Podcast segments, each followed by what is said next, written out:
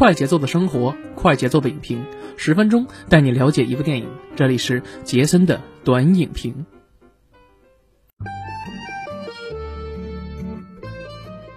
哎呦不错，大家好，欢迎大家收听我们麻呢电台的杰森的观影报告，我是杰森啊。那又到了周六，那本周六呢，我们继续为大家推荐院线以及我们线上的一些好看的电影、好看的资源啊。OK，那今天呢是录制时间是二零一九年的十一月十号。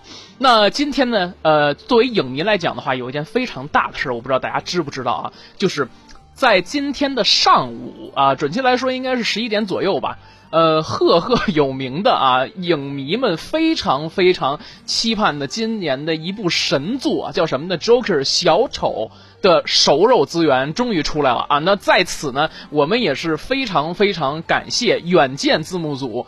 为广大影迷谋的这个福利啊！大家经常说说这部电影可能不会过审，所以说呢，呃，远见字幕组呢也是非常皮的，哈哈，呃，发布了几张宣传海报的物料，反正上面写出品方写的什么呢？呃，发行方写的是百度网盘，哈哈，我觉得其实蛮有意思的这个梗啊，其实很多人都知道。小丑这个电影啊，呃，不能在国内上映，所以说一直在等待着这个呃国外的一些资源，包括一些 BD 的蓝光资源呀，包括是说一些韩版的一些硬字幕的高清资源，这不就等来了这个熟肉吗？其实。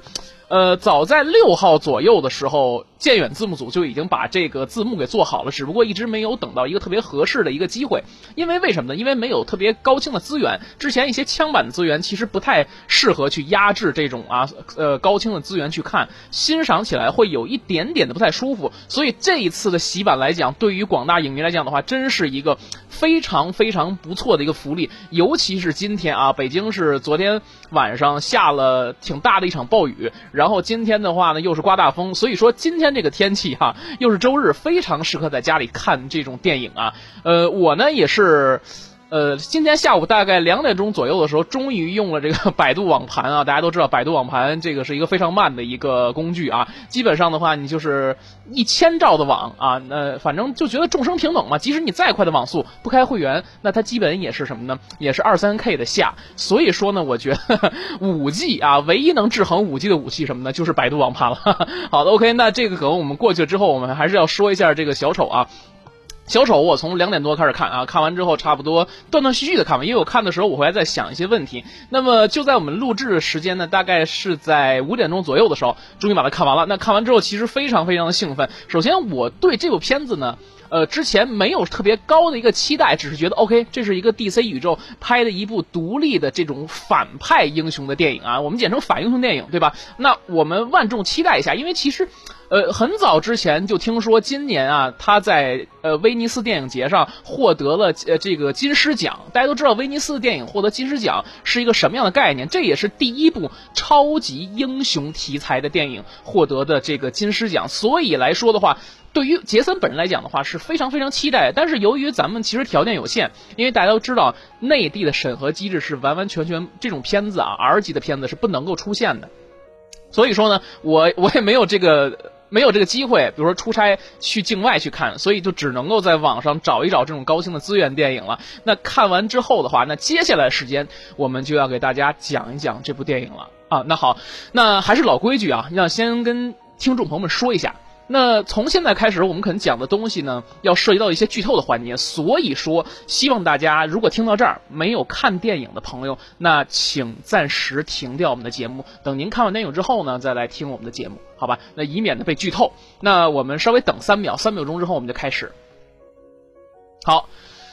那三秒钟大概过了之后，我们就开始今天的正式的节目了。这个这个小丑这电影，我刚才我们说为什么会给打八分的一个分数？首先，其实第一点我们要归功于演员的演技，这里边的演员的演技都在线啊。其实，呃，这这版的新版的小丑的演员啊，杰昆，其实我觉得他在这里边演的都一点都不比之前的两个版本的这个演员演的差。其实每个人有每个人自己的风格，但是我觉得这个版本里面，其实你更能够看出小人物的一些成长和。和一些心酸，尤其是这个电影是怎么样把一个啊普通人，甚至说社会最底层的人，一步一步逼疯，把他逼到一个呃非常非常让他崩溃的一个阶段的这么样一个故事。其实小丑这个电影，我看完之后跟群里面朋友讨论说，它是有一定煽动性的。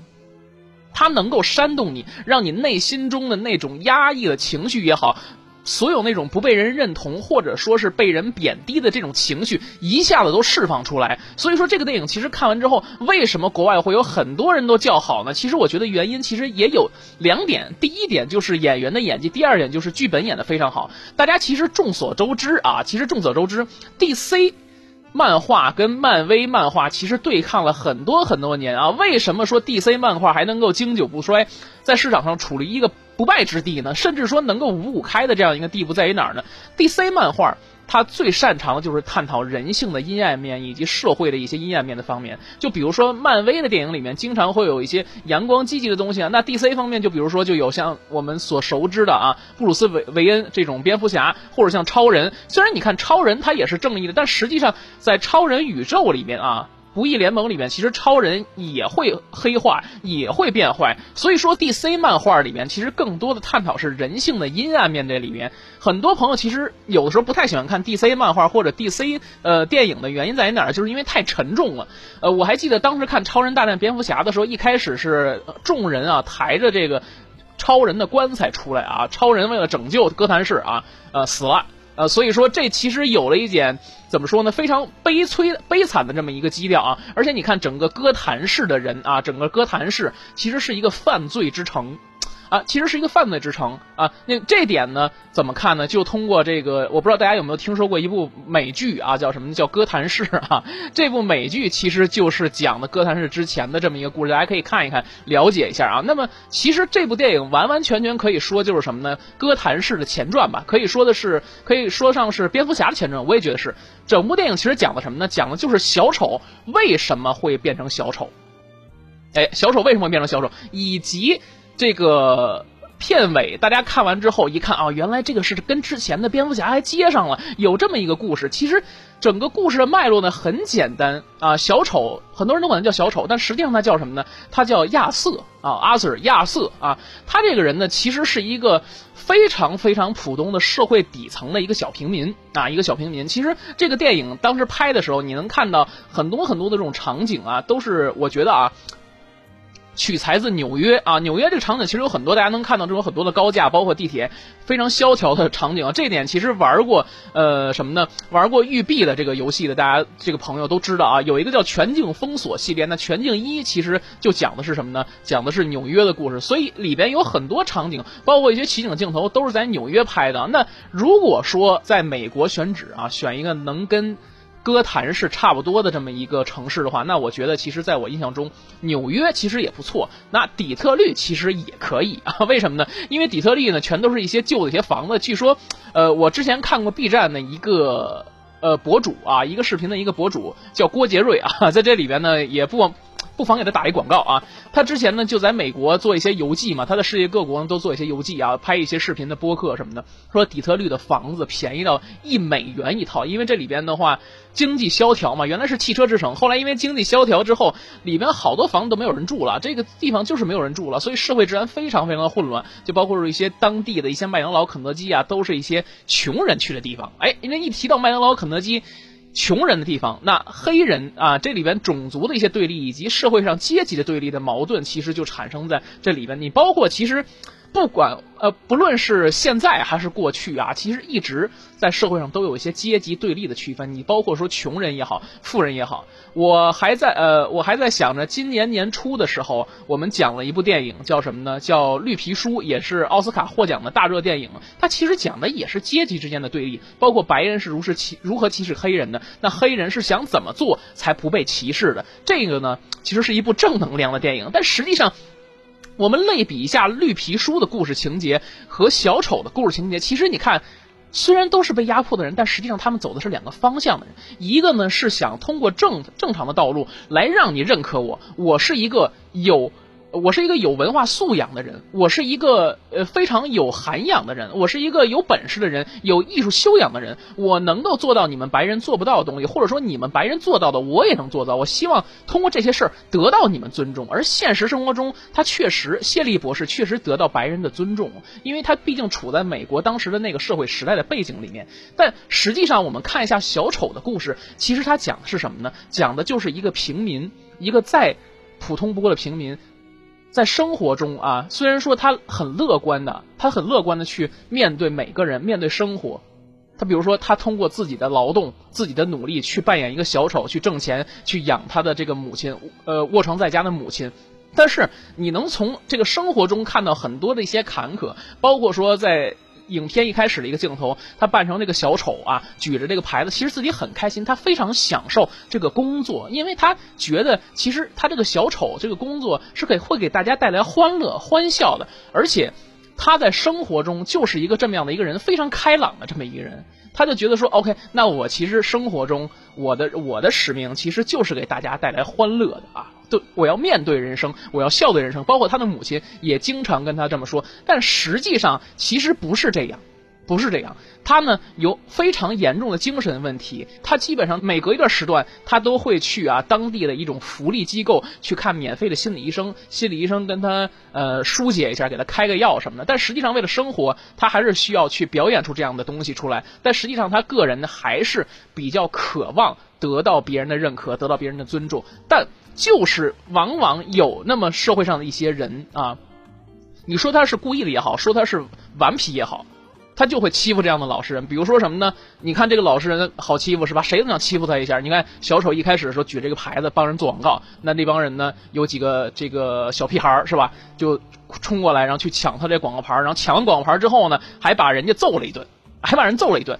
你说这个时候你就觉得这个小丑其实是一个呃亚瑟心理状态是什么呢？就觉得一个非常凹头的这么一个状态啊，在北京话讲叫凹头，就是非常难受、非常非常这个窝囊的这么一个状态啊，就是。我非常友善的面对大家，但大家呢都排斥我，都讨厌我，我也得不到尊重。你看，从这点的时候，这是一点啊，还有一点是什么呢？在公交车上，他逗一个黑人的小朋友开心。其实你能够看出来，这里边能够尽量的融合，呃，把这个种族之间的隔阂给抛去掉。他只是讲的阶级上的对立。所以说，你看。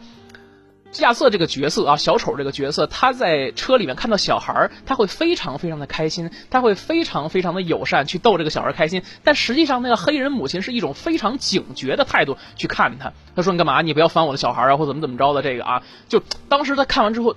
这看他说出这样的话的时候，其实亚瑟，呃，受刺激了。他呃，在这里面我们还是要交代一下，因为亚瑟呢，呃，因为童年的原因啊，所以说他的精神问题不太好。只要一激动了，他就会疯狂的大笑不止。所以他知道自己有这么一个毛病，也做了这么一个卡片，上面写着什么呢？说啊，我其实有病啊，我遇到一些刺激的事儿的时候呢，我就会笑。所以说，请谅解，我不是故意嘲笑你的。其实你从他做卡片到这个逗小孩开心，这两点能看出来，其实这个这个人本身他并不坏。至少从影片第三十分钟之前开始，这个人他的本性并不坏，他很善良，他就是想通过自己的努力也好，去善待他人，善待每一个人，善待生活。他觉得每他他觉得这个笑容，呃，用笑容来感化他人，用笑容去面对他人。你看，其实他本身，呃，怎么说呢？生活其实过得也不是特别好。他有一个小丑的这样一个工作，他特别喜欢去跟孩子交流，包括去医院。去福利院，去跟小朋友们一块儿去互动、去交流，他其实特别享受这个工作，他也特别喜欢享受去当这个喜剧演员。这里面其实有两条线啊，可能是他之前的幻想也好，但是我其实个人猜测啊，我个人猜测他其实是个人的幻想，因为镜头里面交代了有一个情节是，呃，小丑跟他的母亲去看电视，那在屋里面看电视的时候，他看了一个叫做莫瑞秀的这么这么一个脱口秀啊，当然是罗伯特德尼罗饰演的这个主持人啊，在这里边他看着看着电视呢，呃，突然之间镜头一转，就转到了他在节目现场，然后呢，呃，所有人都这个 被。呃，莫瑞啊所，逗笑了。那逗笑了之后呢，他自己呢就笑得很大声。于是呢，莫瑞就找到他，然后叫他起来，然后跟他简单聊聊，说啊，你叫什么名字？年轻人是吧？啊，说你有什么问题呢？是不是？或者说你有什么觉得特别开心的事跟大家分享呢？然后这个时候亚瑟就说了，说这个我妈妈经常对我说啊，要笑对人生，说我的使命呢就是要把欢笑带给大家。你看多么善良，多么友善的这么一个人呀，是吧？你包括说，而且。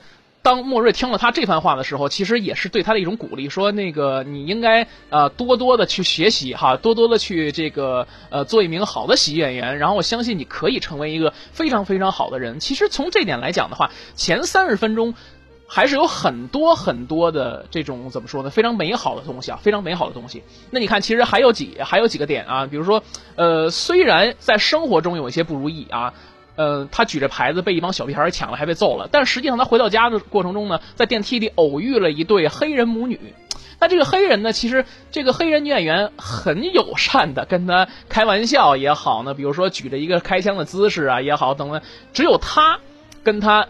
其实全剧里面只有两个角色跟他完完全全特别友善，跟他互动，一个是这个黑人演员，这个这个黑人的女性，另外一个就是他在他公司里边他的这个。侏儒的这个朋友啊，这个侏儒的朋友，因为其实说白了，这个侏儒的朋友跟他来讲的话，在某种程度上都是同一类人。因为你看，一个身体上有缺陷，那另外一个其实是社会上最底层的一个人，精神上也有问题。那么两个人其实都同命相连。我觉得在某种程度上，其实亚瑟也理解这个侏儒被欺负的感觉是什么，所以说他感同身受，感同身受，以至于说到后来。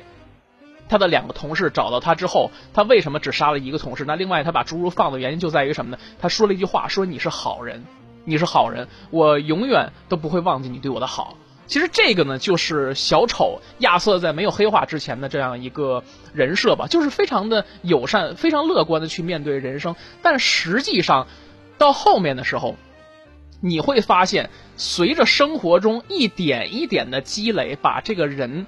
慢慢慢慢的逼疯，以至于压倒他最后的一根救命稻草，都完完全全的啊，这所有的事儿都压在他的身上，所以说逼着他不得不黑化。那这个事儿的起因在于哪儿呢？起因就在于什么呢？其实啊，起因有有诱因有好多。其实从一开始，他的朋友得知啊，也就是说他的同事吧，有一个同事得知他啊，说被这个几个小屁孩儿给打了，然后呢送他一把枪。啊，说要防身，说为什么送你把枪防身呢？呃，说看似啊，说是为他好，实际上说啊，我的小弟啊，我可不能让你被欺负，是吧？所以送一把枪。那在送枪之前呢，啊，送枪之前，他的领导呢还叫到他的办公室来说这个啊，你被人投诉，知道吗？说为什么被投诉了？是因为说啊，你呀在上一次的这个活动过程中一半就跑了，而且你还不还人广告牌，所以我要扣你的钱，我要投诉你。这个当时亚瑟心就想说：“鸭子啊，我我被人欺负了，你作为老板，你难道你不知道吗？再说这广告牌，我为什么不还人？你心里没有点对不对？但实际上，老板就是站在他自己的角度想啊，就像黄晓明之前那个事儿似的，大家都应该知道啊，就是老板觉得啊，我说什么都是对的，所以说他不理解亚瑟。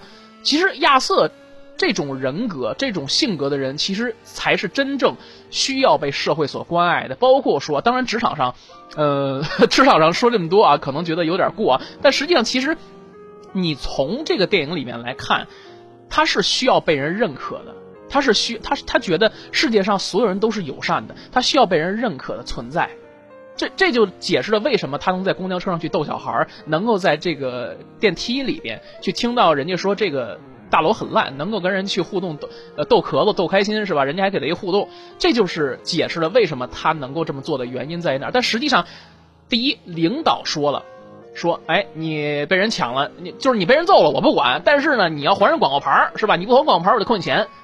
他了解了社会的黑暗以及老板的这种怎么说？老板这种丑恶的嘴脸，所以说他就一直非常恨这个事儿。那第二点呢，他的同事送他的枪。呃，本身呢，其实这是一件好事啊。他当时以为是好事，但实际上有一次在给儿童表演的过程中，这个枪掉了。那掉之后呢，然后呢，他给他老板打电话，老板就说呢，说呃，你没事带枪干嘛？你被开除了。他赖以为生、赖以生存的行业啊，已经被人终结了。也就是说，你砸我饭碗了，我没有生意可做，我也没有生意可做，我没法去养活我自己，没法养活我病重的母亲了，对吧？所以说呢，接下来的这个。呃，给他埋下了这个黑化的诱因嘛，再加上他从他老板那个嘴里听说了，说其实啊，怎么说呢？有人以之前头一两个星期就跟我说，我说免费给他一把枪啊，其实说你从兰道尔那个兰道尔那手里买那把枪啊，是吧？你我不知道你干什么，但是你从人家买那把枪，你什么意思？他听老板这么说啊，原来知道了。之前他那个同事，也就是那个兰道尔，给他一把枪，什么原因啊？他从后边打人家小报告。其实职场上有很多这种人啊。那具体怎么对付这种人呢？欢迎大家收听我们的职场生存力 收费版节目。所以说，其实说到这儿来讲的话，他就非常的非常痛恨他的老板，也非常非常痛恨他的同事，也就解释了为什么在后来他会杀掉他的同事啊。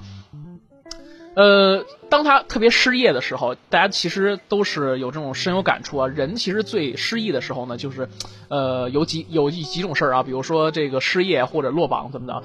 当他落榜或者失业的时候啊，坐在地铁里边啊，然后呢，他又看见地铁里边有几个类似于小混混、流氓的人，那实际上呢是韦恩集团公司的人啊，在喝醉酒之后呢，呃，在调戏一个女的。然后呢，他当时看完之后呢。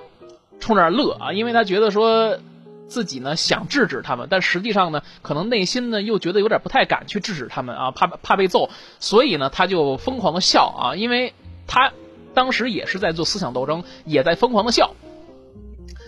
这边有几个人就看不过去了，说什么呢？说你笑我们是吧？这有什么可笑的，是吧？结果那女的走了，然后把他捶一顿。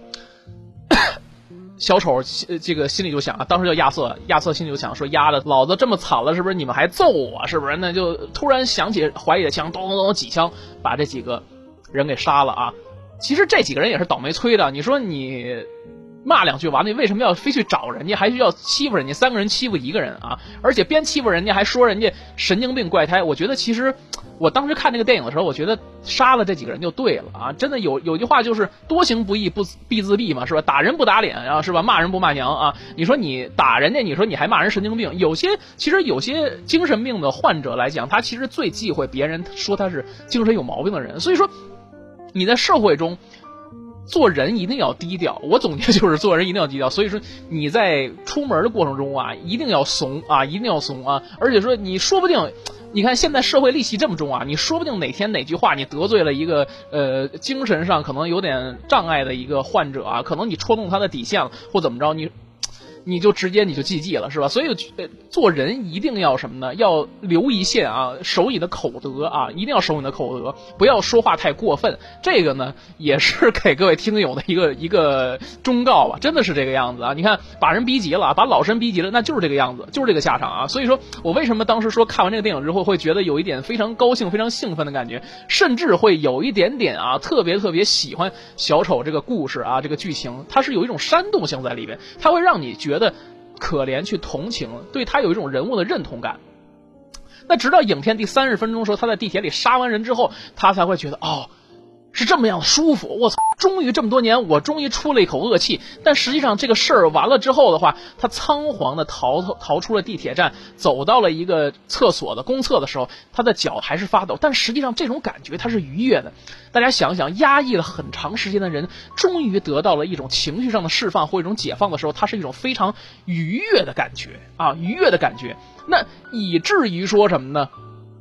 以至于说他最后。有一天他回公司的时候，呃，被开除了，那他也是面带微笑，特别特别开心的啊，怎么怎么着？他临走的时候，他把他们家他把他们公司的打卡机啊，那会儿打卡机啊都砸了，然后上面我还印象特别清楚，我记得有这么一个镜头，就是他特意拿着这么一个笔呀，还是一个喷漆啊，在这个楼楼梯的这个上面。有一块广告，上面应该写着“别忘记微笑”啊，大概是这么个意思。别忘记微笑。他拿这个油漆把这“忘记”啊涂了，就是别微笑啊，别微笑。他就觉得说，OK，既然社会现实生活中有那么多不公平，那么多恶意啊，那么多恶意的这个事儿都对我，我还用微笑来面对你们干什么？对吧？所以说从这以后就开始黑化起来了，就开始黑化起来。那同时有一回他看电视的时候。呃，其实他特别喜欢啊看电视。那有一回他看电视的时候呢，还看到这个电视里边这个呃布鲁斯韦恩的。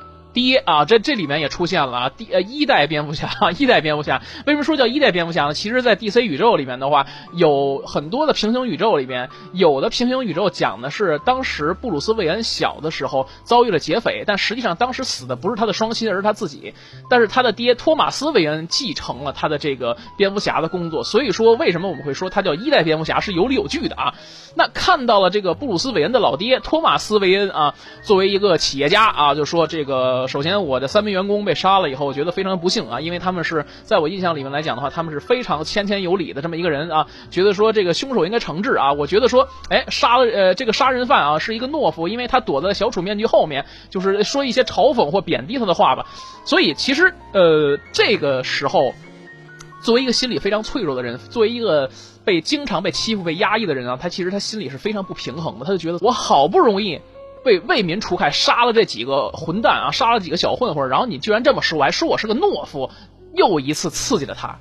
又让他进一步的黑化。那接下来呢，他又他可能心里不舒服，他于是呢他去找这个呃社区的这个医疗服务中心啊，比如说有心理诊所什么的，免费治疗他嘛。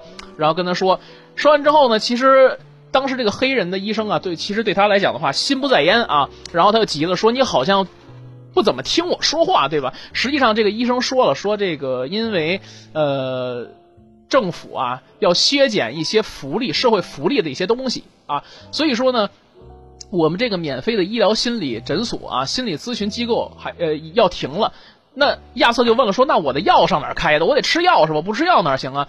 他就说了，啊，那药药也没有了呀。所以从这儿以后，亚瑟就更加的疯狂，他就对这个社会，以至于说对托马斯维恩来讲的话，就是恨之入骨。他想，你把我这个。生财之道都给断了，是吧？就因为你，我没有了工作啊！就因为你，我没有了药吃，没有了心理咨询。所以说，其实从这里边你可以看出，这个电影里面，它不光讲的是这个亚瑟从呃一个普通的人黑化到小丑的故事，还讲的是什么呢？社会的富人和穷人之间的阶级对立，也引导了一场革命性的这这样一场的这个战争嘛？什么呢？就是。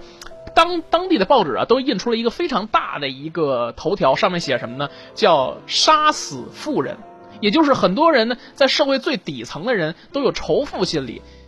可能这个电影里面描述 描绘的这个哥谭市太黑暗了，我觉得也是啊。这里面可能没没一个好人。有网上有一段子叫什么呢？民风民风淳朴哥谭市嘛，对吧？民风很淳朴啊，尤其这种富人也是为富不仁嘛，对吧？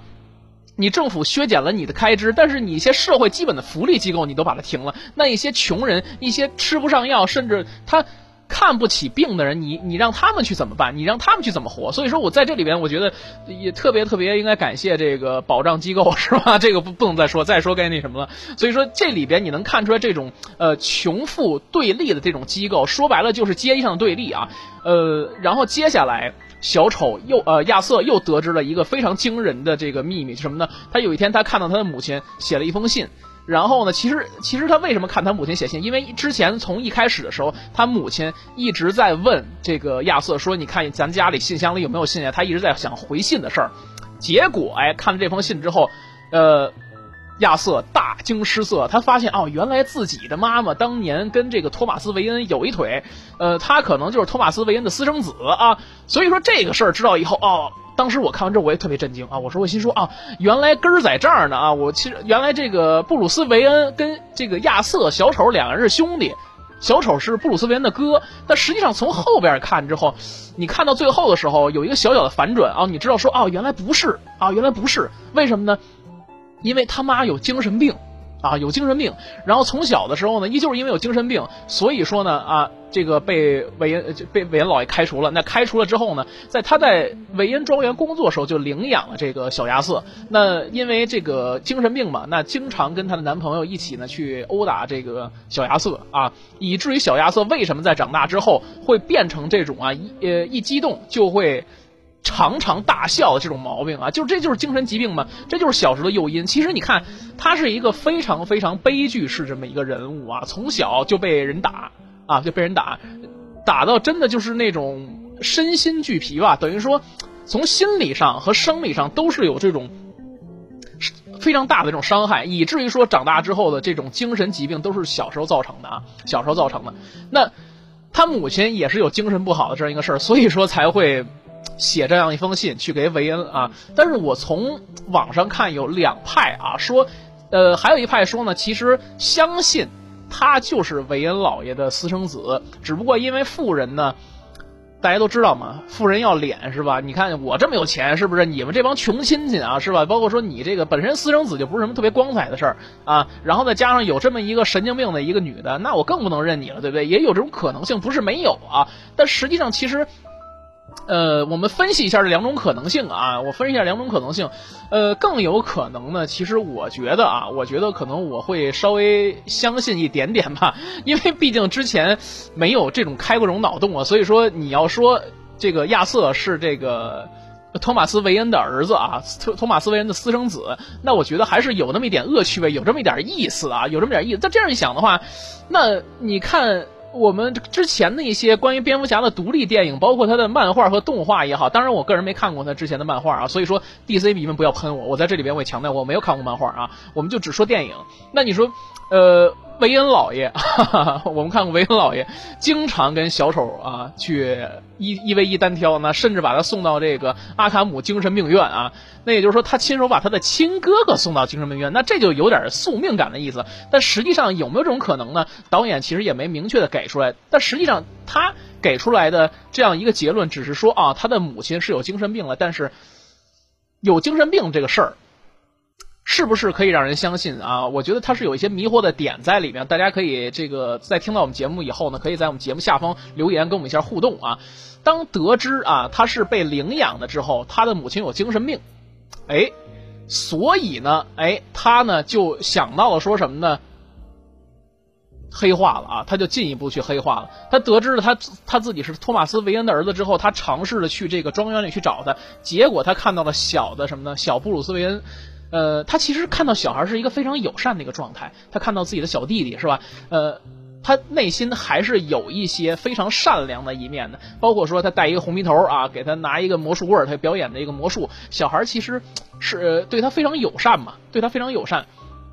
但后来那个管家出现了啊，那个阿尔弗雷德啊，管家出现了，就说啊，你给我你给我离远点是不是？你什么东西是不是？你别离我少爷离我家少爷远点啊！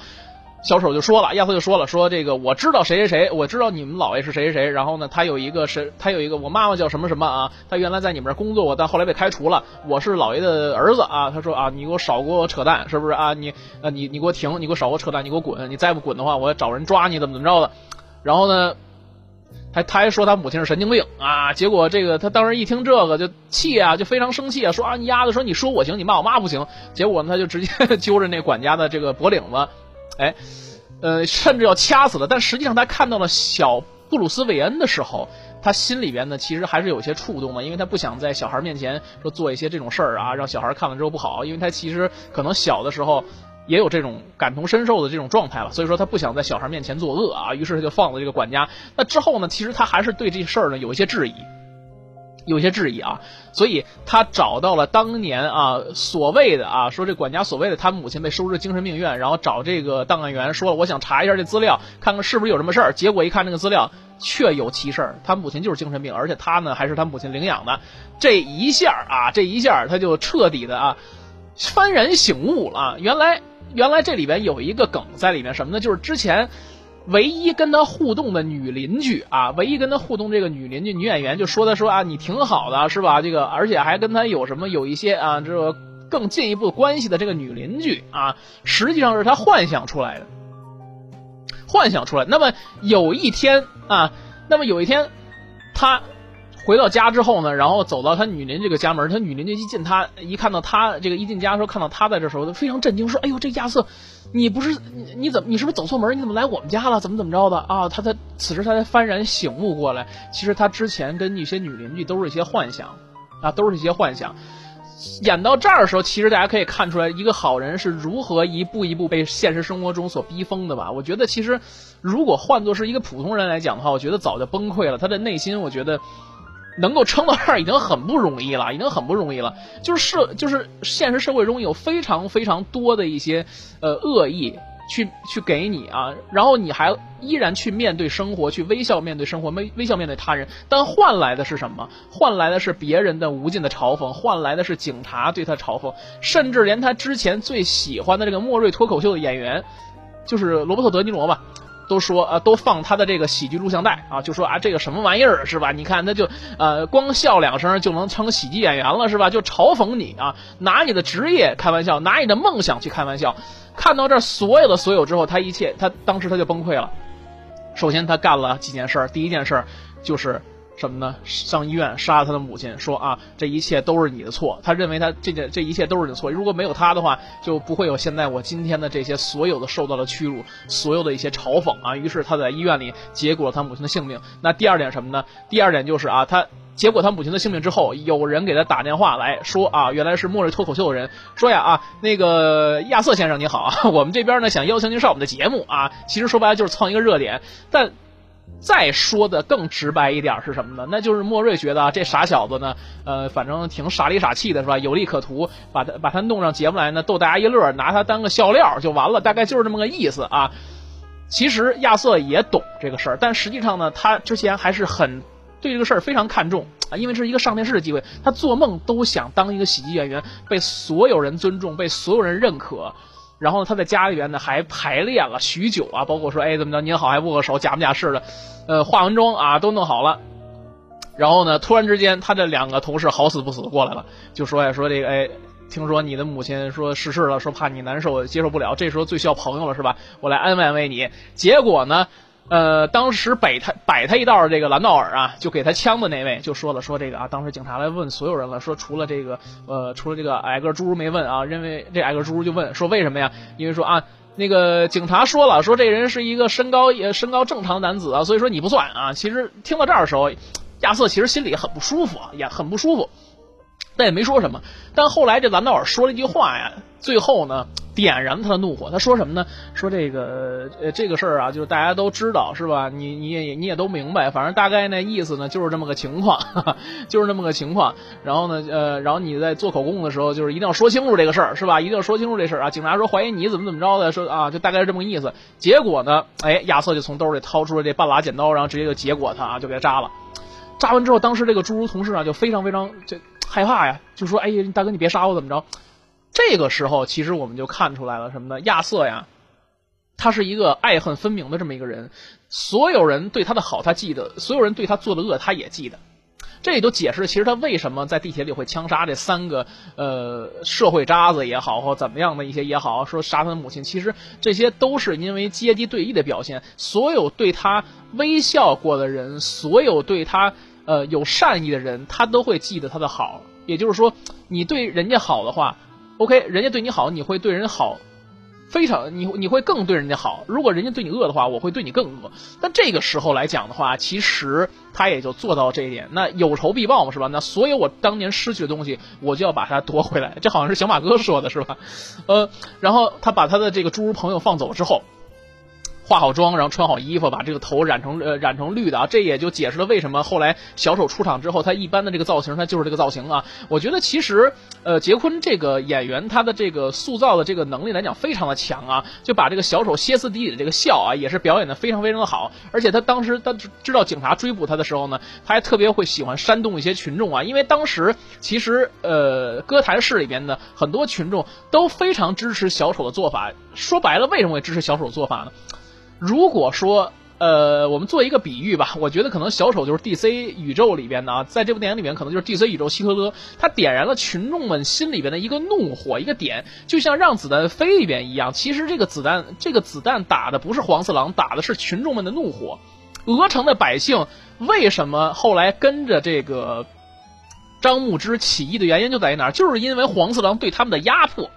压迫太深了，包括说他们的银子放在路上都没人敢捡，说这个鹅只有鹅能敢靠近，其实大同小异，都是这个样子。那这部电影的，只不过它表表示的更直白，也就进一步解释为什么说这个电影不能过审的原因在于哪儿，大家也自行去理解这个意思啊。其实姜文导演里边的很多一些私货的，呃，他的电影里面很多的一些私货，我觉得看到这儿完完全全你就能理解是什么意思。说白了就是哪里有压迫，哪里就有反抗。你包括说在这个辆地铁里边。所有人都戴着小丑面具或化着小丑的妆，为什么会支持他？因为他是穷人的英雄，穷人的领袖，只有他能够去做出这种抵抗为富不仁的这种精神、这种制度的人。包括说削减一些政府、削减一些这个财政、吃财政啊，是可以理解。但是你不能停了老百姓最基本的一些生理保障。你包括说心理咨询，你把人药都停了，那这谁干呀？对不对？所以说，哥谭市人民为什么奋起反抗的原因就在于这儿。那当然还有一些什么呢？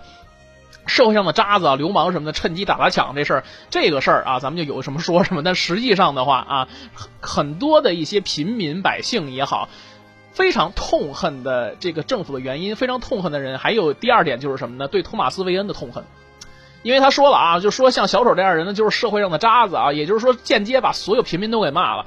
那平民说了，那我支持小丑，我支持这个小丑啊，作为英雄。然后你说他是渣子，那你你是不是看不起我们是吧？你作为你作为富人来讲的话，你本身你就看不起我们，然后你还骂他，那这样一下的话，所有的矛盾都已经集中在这个对立点了。两两个这个警探啊，当时在追捕小丑，啊，进这个车厢的时候，然后不小心因为开枪误杀了。你本来你想想，本误杀了一个这个群众啊，本来社会积怨就深，然后您还开枪，那你这个人落人口实吗？正好一帮人。把俩人给攒一顿，给揍一顿，然后小丑非常高兴的上节目去了。上完节目的时候也是啊，这个莫瑞呢，让他给做一个脱口秀嘛，让他说句话，但。他就想拿出他的笔记本来，他说了啊，说我不想因为我的一些小小的失误让这个节目表现的不好，是吧？